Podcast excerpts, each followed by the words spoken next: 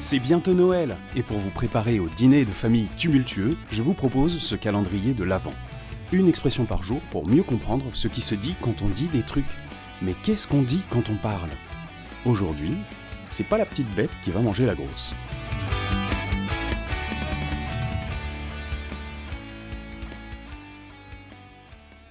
Alors, voilà une phrase qui m'énerve prodigieusement depuis que je suis gosse, et sûrement parce que ma mère me la sortait souvent.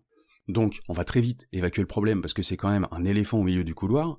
Le principe même des microbes et de maladies contagieuses, c'est quoi, hein? Alors, aujourd'hui, post-Covid, il y a vraiment peu de monde qui l'attente, faut avouer.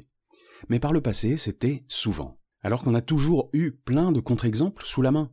Il y a toujours eu des histoires de récoltes quelque part dans le monde qui étaient ravagées par des nuées d'insectes ou de larves d'insectes. C'est toujours le cas d'ailleurs. Et puis, pire encore, il y a plein d'histoires justement sur la taille qui ne fait pas la valeur de l'individu. Des histoires où justement le méchant perd parce qu'il a cru que la petite bête ne tuerait pas la grosse. C'est fou, mais David contre Goliath, Tom Pouce, Le lion et le rat de La Fontaine, Jacques et le haricot magique, et d'autres, hein, ce sont des histoires anciennes qui datent toutes d'avant notre génération, et pourtant nos parents, nos grands-parents ont cru bon de continuer à répéter cette phrase. J'insiste sur cette phrase parce qu'elle a surtout été utilisée pour ne pas prendre en compte l'avis des enfants. Moi, par exemple, on m'a dit ça plus d'une fois, je le disais juste avant. Quand j'avais une peur d'enfant face à une petite bestiole, on me disait ça comme si j'étais idiot de croire que j'allais me faire manger.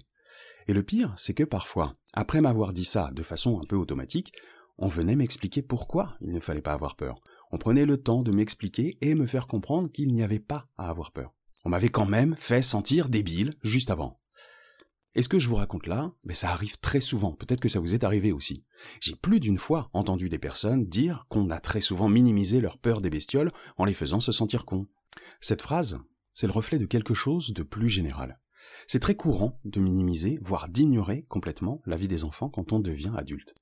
Il y en a plein d'autres, des phrases du genre pour bien laisser l'enfant dans son mal-être.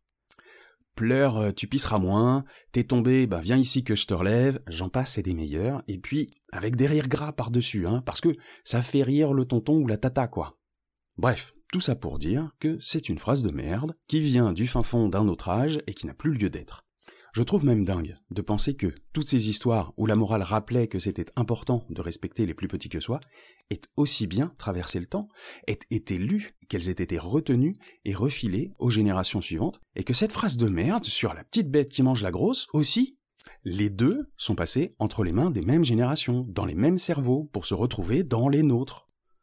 Je ne comprends pas pourquoi ça n'a pas énervé plus les gens. Personne n'a fait la connexion.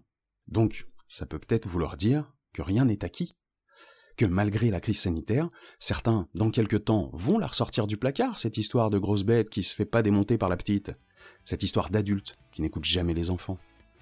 Préparez-vous, hein, guettez bien, histoire de voir s'ils décident de ressortir. À demain, les guetteurs.